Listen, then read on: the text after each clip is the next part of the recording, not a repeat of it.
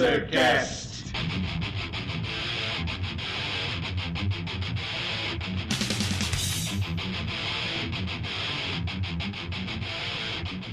Uma grande reverência a você, maluco disposto a ouvir essa bagaça. Eu sou o Felipe Parra e esse é o primeiro episódio do Panzercast. Vamos falar sobre temas diferenciados que estão escondidos por aí e são muito interessantes. Aliás, foram tantas ideias que resolvemos fazer uma brincadeira aqui chamada Cesta Básica. Mas o que é isso? Como funciona? Calma, calma, galera, a gente já explica. Então vamos subverter o preconceito cultural e pau na máquina.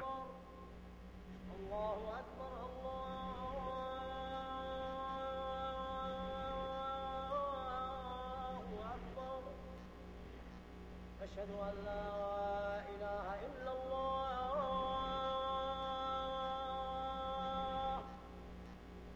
أشهد أن لا إله إلا الله أشهد أن محمدا رسول الله Então, pessoal, como que funciona esse negócio de cesta básica, né? Simples, baseado nas letras do alfabeto, cada um dos candangos aqui pegou um assunto que gosta para jogar na roda de discussão e comentar um pouco sobre ele, né? E através disso a gente vai conhecendo o gosto de cada cidadão que está sentado aqui na mesa comigo. Então, começando a partir da letra A, vamos aqui pro Barba. Qual que é a sua referência, Barba? Fala galera, minha referência foi conhecida como a essência auditiva do puro mal quando foi lançada na Suécia. Uma banda de black metal formada por um multi-instrumentista anão que atendia pelo nome de It, uma banda chamada Abruptum. E aí, Alex? E aí, Barba? O A que eu trago aqui é um A meio anárquico, né? Ele vem do Angeli, o chargista de quadrinhos, é, produtor de quadrinhos adultos, que conhecido, mais conhecido hoje por conta de desde 70 ou 80 escrever na Folha de São Paulo, mas onde ele re- realmente teve destaque foi aí na Circo durante a década de 80 e é onde ganhou, na verdade, a característica dele que é um quadrinho pós-repressão da ditadura. Então, submete a toda a porra louquice que foi reprimida durante essa época, né? Aí você pode ver pela Rebordosa, Bob Cuspe, que são personagens dos quadrinhos dele. E você, chileno, quais são as suas referências andinas para nós? E aí, Pablito, beleza? Eu trouxe aqui pra vocês um filme que eu adoro chamado Asas do Desejo, do diretor Wim Wenders, filme de 87. Esse filme, pra mim, ele tem uma, uma pequena revisão sobre o expressionismo alemão. Ele mexe muito com cores, é bem interessante. Então, por favor, mulheres que estão ouvindo, esqueçam aquela bosta de Cidade do, dos Anjos e assista Asas do Desejo. Tá? E gordinho, qual que é a sua referência? Ah, minha referência aqui para a letra A é um filme também. É um filme, na verdade, ele é um curta do Denilson Ramalho, um curta de 12 minutos feito em 2002, chamado Amor Só de Mãe. Ele é um terror, né, inspirado na música do Coração Materno do Vicente Celestino, que a mulher pede, pede o coração da mãe de um homem como prova de amor. Olha que coisa linda, né? Só que tudo isso acontece numa aldeia de pescadores, né? E dentro de um curta, né, de 12 minutos, você tem um, um dos terrores mais legais que você pode achar dentro do Brasil.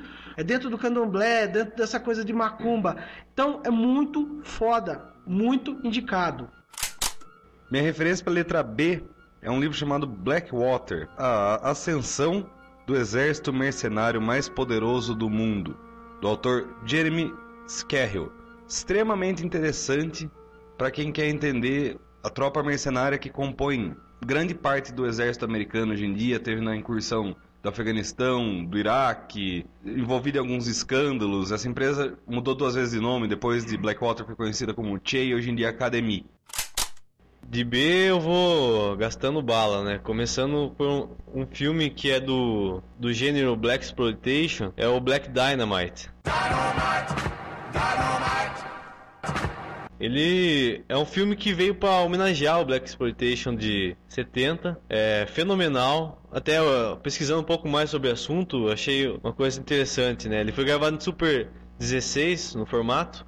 e levou duas semanas para ser gravado. Sendo que, mesmo que com duas semanas, é, um filme que foi muito aclamado pela crítica, né? Apesar de ser um Black Exploitation, é um filme meio lá do underground. Ele é um filme de 2009, mas remete à ambientação da década de 70. O legal do Black Dynamite é que ele é uma referência, ele é uma uma homenagem mesmo, mas ela é muito escrachada, né? Ele tem todos aqueles clichês, aqueles jargões mesmo, né? O cara, ele é ex-Buena Verde, cafetão do FBI. Então é muito divertido, muito engraçado. E luta com Fu pra caralho, é demais, é muito foda, é muito foda. Eu vou agora entrar pro lado um pouco mais marvado e vamos agora pro Benediction, banda do final dos anos 80, dos anos 90, que hoje eu tive o prazer, hoje, dia 19 de, de, de julho, eu tive o prazer de Tá saber que, datando, tá datando. tive, tive o prazer de saber que provavelmente eles estão tocando na minha cidade, Sorocaba, a turnê do Transdis, do álbum Transcendent Rubicon. Então hoje passou o dia inteiro vendo essa loucura aí. Então, molecada, Benediction na cabeça. Ó, galera, aqui também eu trouxe um outro filme pra vocês. Um filme bem diferentoide aqui. É o Baise-Moi. É um filme francês de 2002. Baise-Moi em francês quer dizer fuck me, né? O diretor é Virginie Despentes e Coraline Trinity. E é estrelado pela Karen Lachman e a Rafaela Anderson. É, ele é baseado num romance né, do próprio diretor, publicado em 99. E o filme recebeu uma cobertura extrema da mídia, porque ele, ela tem muita violência e muito sexo explícito, né? E por conseguinte, ele é considerado como um exemplo do novo cinema extremo francês, né? Só que, assim, vai muito mais do que extremo só de violência, né? Ele é uma coisa, ele é uma coisa assim, ele é um Thelma e como deveria ser. Quem lembra do Thelma e vai entender mais ou menos o que eu tô falando. E ele fala muito mais dessa libertação da mulher, é, dessa coisa de sexo frágil, do que simplesmente o gore ou simplesmente a violência, né? Muito interessante também. Muita gente vai falar, ah, mas tem sexo explícito, não sei o que. Viu? Faz o seguinte, assista e analise antes de criticar. Minha referência em letra C é um RPG chamado Cães de Guerra, um RPG nacional de um autor chamado Tiago Augusto. Esse RPG, mesmo para quem não joga, recomendo vocês darem uma olhada pela ambientação do RPG. Ele é ambientado na Segunda Guerra Mundial e eu nunca vi um livro de história escolar ser tão aprofundado no tema Segunda Guerra Mundial quanto o que era para ser um entretenimento, uma coisa despretensiosa. Pela falta de imaginação aqui, pelo dado do momento, eu vou de um quadrinista de novo, adulto, que inclusive é a influência do Angeli, fortemente. Desde os traços até a- a- o tipo de linguagem usado por Angeli. É o Crumb, Robert Crumb. É um quadrinista da década de 50, né, mais ou menos. Tanto que uma, uma das coisas que ele curte muito esse quadrinista é blues e um dos quadrinhos dele chama Blues e conta a história do blues de uma forma bem interessante. É recomendado também para todo maluco aí que gosta de coisas sem noção e, e maluca. É isso aí. Novamente com metal correndo aí. Vamos de Carcas, uma banda também que eu adoro, idolatro. Nesse mês de julho eles lançaram o primeiro single e o álbum vai ser lançado agora em setembro, chamado Surgical Steel. Porrada na cara, death metal old school, lindo, maravilhoso. Eu vou de Crepúsculo. Aí todo mundo tá falando, porra, que porra de Crepúsculo é esse? Não, não, é um outro Crepúsculo. Não tem nada a ver com vampiro viado, não tem nada a ver com lobisomem gay, não tem nada a ver com isso. Crepúsculo é uma graphic novel que saiu em 91 do desenhista Pascoal Ferri. Ele é um espanhol e ele também assinou o roteiro dessa graphic novel. Ele ganhou vários prêmios como melhor roteirista desse ano, né? Por causa dessa, dessa graphic novel, né? Ela é uma leitura de conteúdo e prende bastante atenção. E não é uma obra cansativa, porque ela tem vários capítulos bem distribuídos e poucas páginas, sabe? Ótimo para uma reflexão posterior. É uma coisa bem no ar, assim, sabe? A sinopse, mais ou menos, é de um escritor que tem um fã e esse fã começa a mandar alguns desenhos para ele, né? Durante a noite e eles alugam, um, eh, tipo, fica combinado deles alugarem um quarto e ele vai lá nesse quarto, tá lá o desenho no, no, papel. E ele pega só, faz uma, uma- um conto referente àquele desenho. De manhã tá pronto, um funcionário do hotel vem, pega aquilo lá e manda pro correio para ser publicado. Só que aí começa a acontecer umas coisas muito malucas, porque todo mundo pensa que o escritor é um, é um, é um assassino, porque todos os contos dele, baseados nesses desenhos, são de mortes daquela noite. E ele não tem nada a ver com isso, e ele começa a ficar muito intrigado com esse fã dele, ele começa a ir atrás. E ao mesmo tempo você começa a ter uma apresentação dos Homens do Crepúsculo, que é uma organização milenar de homens que buscam utilizar mais de 95% da capacidade do seu cérebro. Então é uma coisa muito, muito diferente do habitual que a gente tá vi, vem aí de heróizinho, de capinha e superpoderes. Para quem tem interesse de aprender uma coisa ou outra de ocultismo, tem curiosidade a respeito, existe um autor chamado Eliphas Levi, tem um livro chamado Dogma e Ritual de Alta Magia. Para quem quiser saber alguma coisa a respeito, é nada menos do que obrigatória essa literatura. Ah, de letra D vai aqui um dos melhores diretores para mim de todos os tempos. D do grande mestre Dario Argento. Ele é diretor, um roteirista italiano, né? Ele já trabalhou com o Sérgio Leone no roteiro Era uma vez no Oeste, né? E ele é conhecido mundialmente pelos seus trabalhos no gênero Diallo, né? O Diallo, ele é um policial misturado com gore, né? Que foi na Itália que começou com o próprio Dario Argento. E no terror também, né? Ele inspirou várias obras do cinema moderno que, vê, que a gente vê hoje nos Estados Unidos. E muita, muitos diretores têm muita influência dele, coisa de Quentin Tarantino, John Carpenter, Clive Baker. Os filmes clássicos dele são a trilogia das mães, que é o Suspira, Inferno, Mãe das Lágrimas, a trilogia dos animais, que é Iagialo, o Pássaro das Plumas de Cristal, o Gato das Nove Caudas e Quatro Moscas sobre o Veludo Cinza. E a ideia de cinema dele é um pouco diferenciada, porque muitas vezes você se pega assim e fala, porra, por que, que o personagem não fez uma coisa óbvia? Chamar a polícia, ou então ir para um lugar mais seguro. Na mente dele, ele faz os filmes como se fossem pesadelos. Os pesadelos são a expressão do horror puro. Distancia as obras da realidade que conhecemos. Né? Então tente entender a parte racional da coisa penetre na coisa como se fosse uma experiência de horror mesmo, sabe? E é muito legal a ligação que ele tem em várias de suas obras com o fogo como um elemento purificador. Depois de toda aquela coisa maldita que, que aconteceu, pega fogo em tudo para como se fosse para limpar toda aquela coisa imaculada que foi no filme, sabe? É, é demais. É uma coisa. Até hoje ele está na atividade. O último filme que ele fez foi Drácula 3D. E vale a pena. Se você não conhece, dá uma olhadinha, procure. Não é difícil de achar. Já saiu algumas coisas aqui no Brasil também, em DVD dele. E você só tem a ganhar cultura com isso. Vou partir agora pro lado gamer agora. Vamos falar de um, de um, de um jogo que é baseado no desenho animado. Acho que todo mundo vai conhecer a musiquinha. Começa assim. Aí vem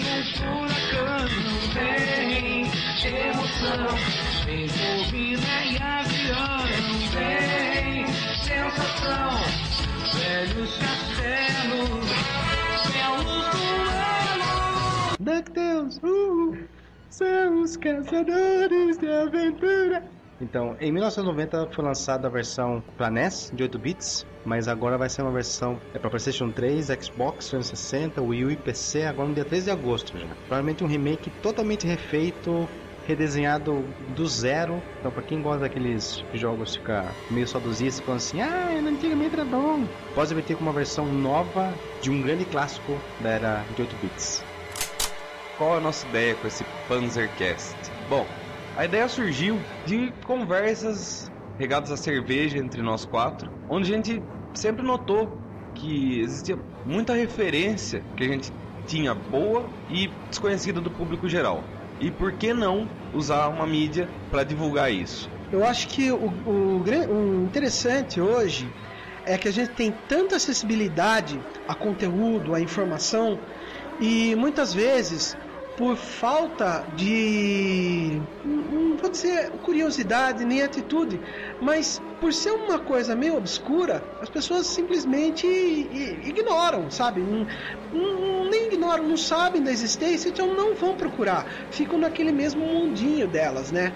De repente, você pega e coloca a, a sua visão num outro, num outro horizonte, você vê que tem tanta coisa boa por aí e que você não tem a mínima noção de que isso existe, né?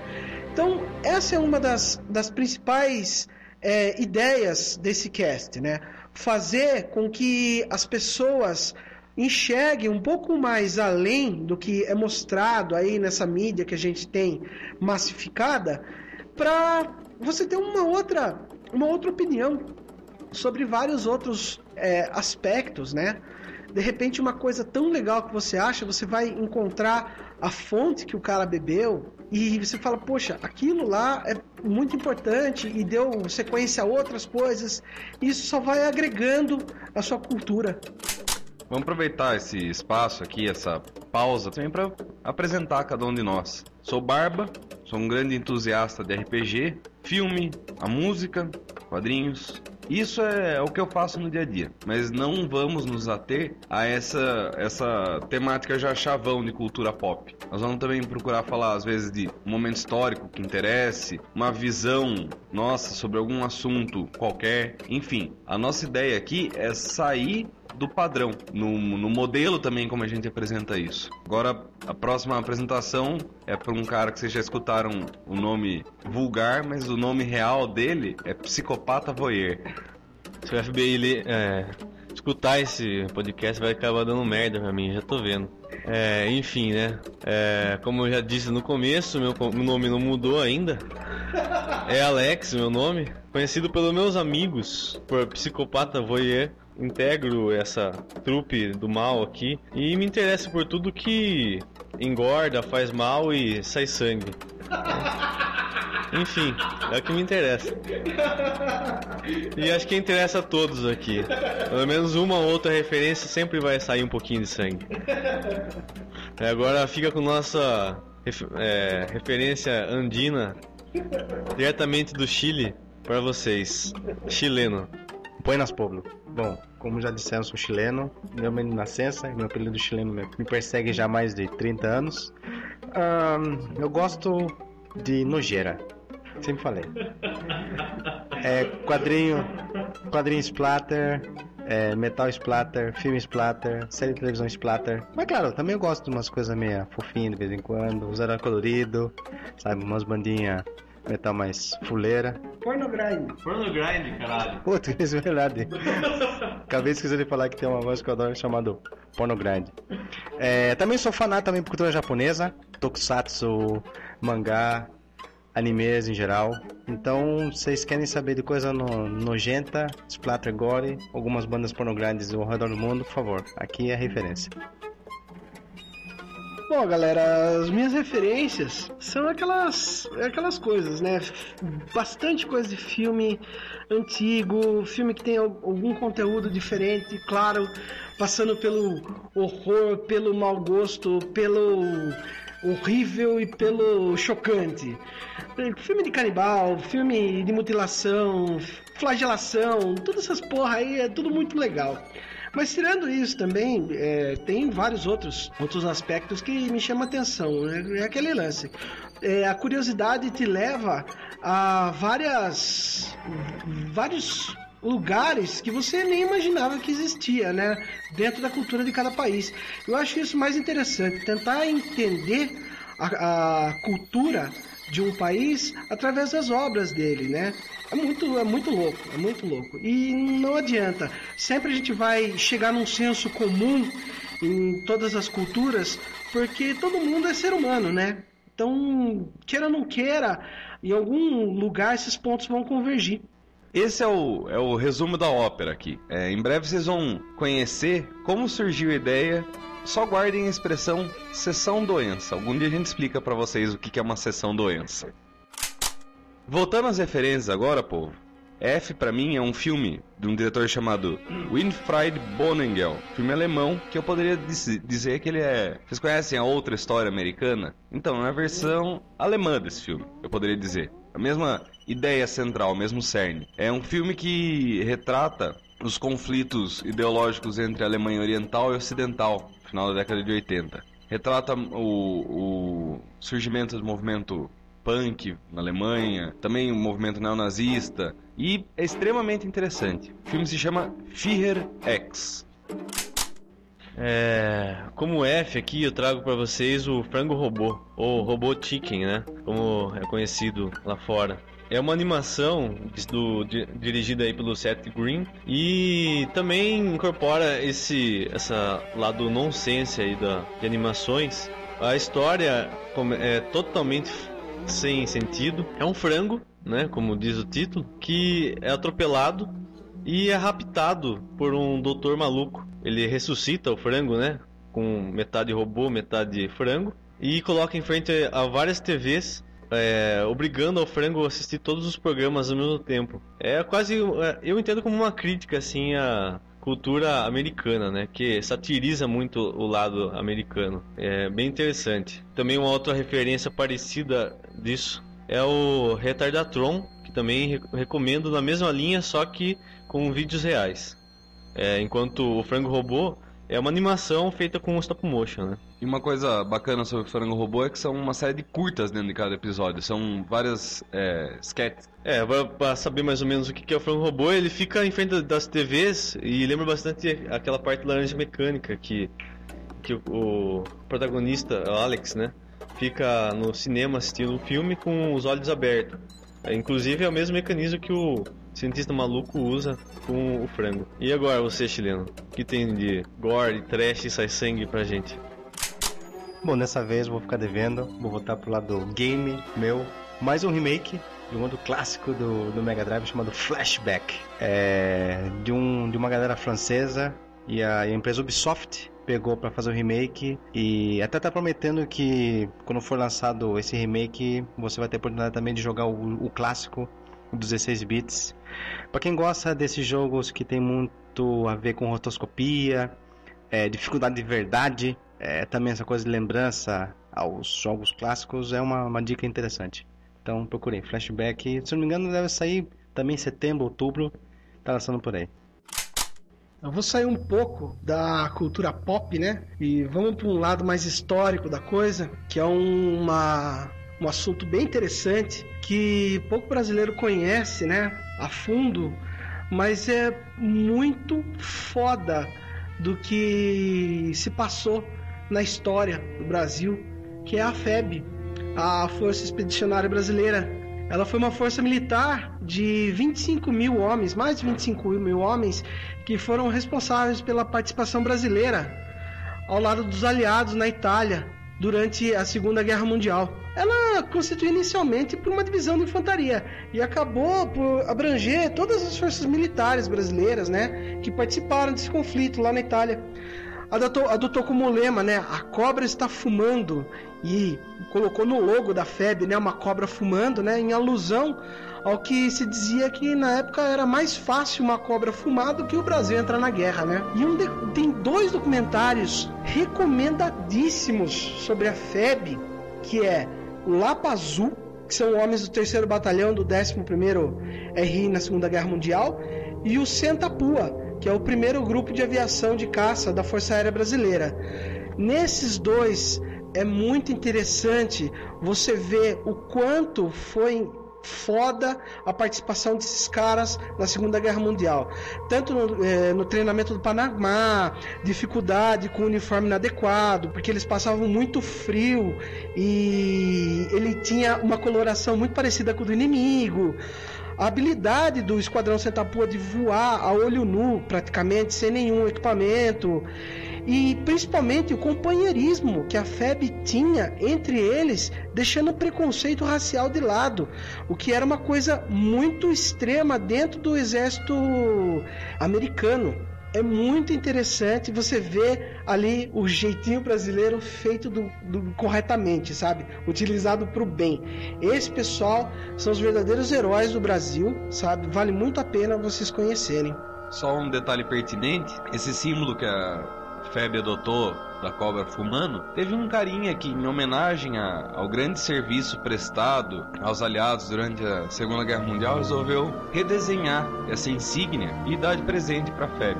Esse cara que desenhou a insígnia é um cara chamado Walt Disney. Cara, muito foda, porque a participação do Walt Disney na Segunda Guerra Mundial é, foi bem presente. Ele fez muita animação contra o, o Terceiro Reich. É, tem o Pato Donald na- no- no- no- dentro do Terceiro Reich. Ele desenhou isso para FEB. Ele fez também vários filmes mostrando como funciona a parte de aparelho militar, até mesmo algumas manobras. É, é muito interessante essa prestação de serviço que o Walt Disney fez durante a Segunda Guerra Mundial para os aliados. Vale a pena também dar uma olhadinha nesse meio do que o Walt Disney fez é, em prol dos aliados na Segunda Guerra Mundial. Minha referência para G é um, um cidadão húngaro, judeu, que sofreu por ser judeu no começo do século, sofreu por ser húngaro, sofreu com o comunismo e transportou todo esse sofrimento da vida dele para a música. Ele é tido como um dos maiores compositores eruditos do século XX. Chama-se George Ligeti. Ligeti compôs algumas músicas que, para quem já viu alguma coisa do Stanley Kubrick, 2001 Odisseia no Espaço, uma grande referência, De Olhos Bem Fechados, outro grande filme dele. Em ambos, ele usa música de Ligeti sem autorização do mesmo. É, é muito louco esse cara, porque a primeira vez que eu, que, eu, que eu ouvi ele, você me apresentou, Baba, e eu achei uma coisa muito maluca, assim, é, um, é um- uma trilha sonora que é desconfortável mesmo para você ouvir ela, né?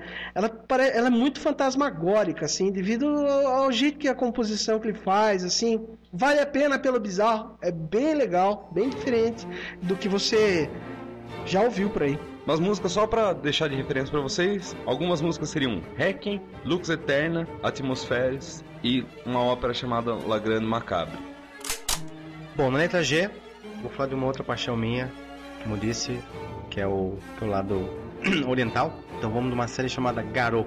Uma série que desde o início quis trazer uma aposta diferente, uma temática um pouco mais adulta. Claro, ainda assim você tem os heróis fantasiados, as transformações, o Henshin todo. Mas é, a história em si é baseada não só na, na fantasia, como em alguma, alguns pontos da cultura japonesa. O que é muito comum em todos esses heróis japoneses. Apesar de vocês conhecerem, tipo, os Brilhantes Jasper, o Changeman da vida, no fundo, no fundo sempre tem uma, uma apresentação é, com a cultura japonesa. E como é uma série curta, cada temporada tem 20, 20, 25 episódios, é, vale a pena, pois não só o- a história, como os combates também são bem legais de ver. Acho que para vocês entenderem um pouco o que é esse Garou, ele é uma mistura de Jaspion com chamado, certo? Com peitinhos, com, porrada, com porradaria franca. Ele, eh, ele mescla tudo isso, ele coloca no liquidificador todas essas referências, todas essas maluquices aí.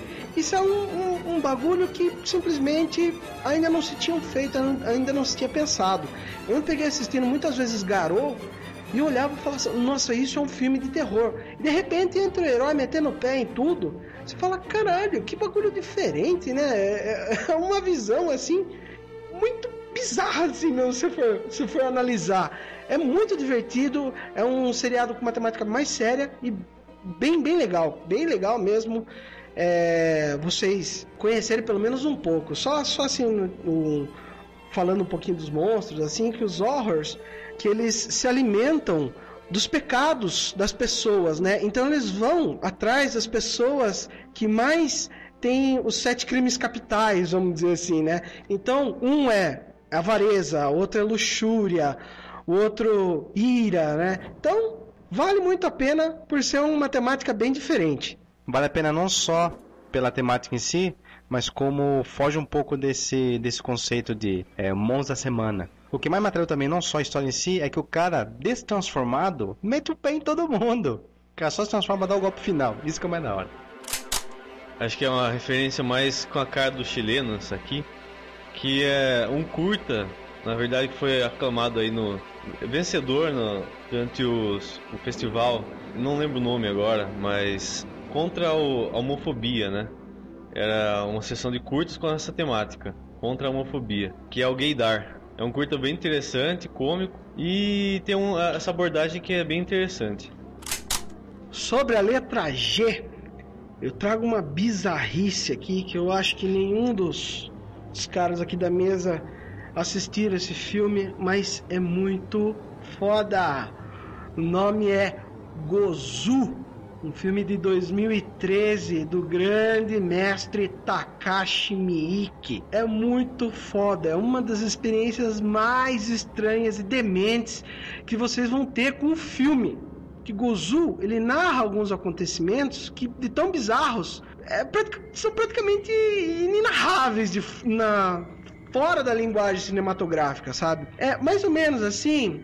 O Minami, que ele é um membro da Yakuza, ele tem, ele é um Wakushu dentro da Yakuza, que seria o filho, né? Seria mais ou menos um, um braçal, uma, um, um pouco mais do que um operante braçal dentro do crime organizado. Ele é encarregado de levar o Ozaki, que é um Oyabun. O Oyabun é um cara fodão, vamos dizer assim, que ele é o, o Godfather dentro da Yakuza, né?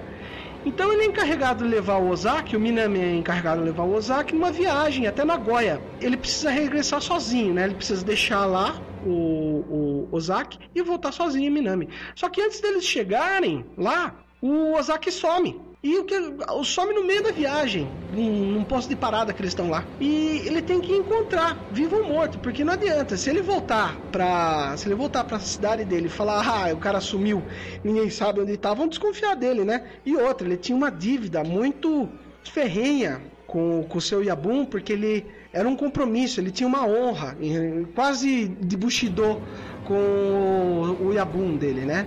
Então, durante essa investigação do Minami procurando o Ozaki, ele cruza com os indivíduos mais estranhos e presencia acontecimentos que desafiam explicação racional, assim. No começo do filme, ele se apresenta assim como um thriller sobre Yakuza mesmo, né? Como a grande maioria dos filmes do Takashi Miike. Mas isso muda totalmente, se assemelhando mais assim a uma jornada dos heróis da antiguidade, onde existem criaturas fantásticas, absurdas assim, e ele tem que ir vencendo e tentar achar um caminho até o seu mestre, né? Então vai desde é, minotauros com cabeça de boi, até velhas malucas, é, lactantes. O bagulho é do caralho, do caralho, sabe? Não deixa de ser um body horror, principalmente pelas cenas finais, que é muito surpreendente. Tem o meu selo de qualidade, esse vale muito a pena você conferir. Então é isso, galera. Por hoje a gente fecha. Espero que vocês tenham gostado das referências. Fica de lição de casa. Vão correr atrás. Assistam, leiam, ouçam. Que sair perdendo vocês não vão. Na pior das hipóteses, serve de mau exemplo.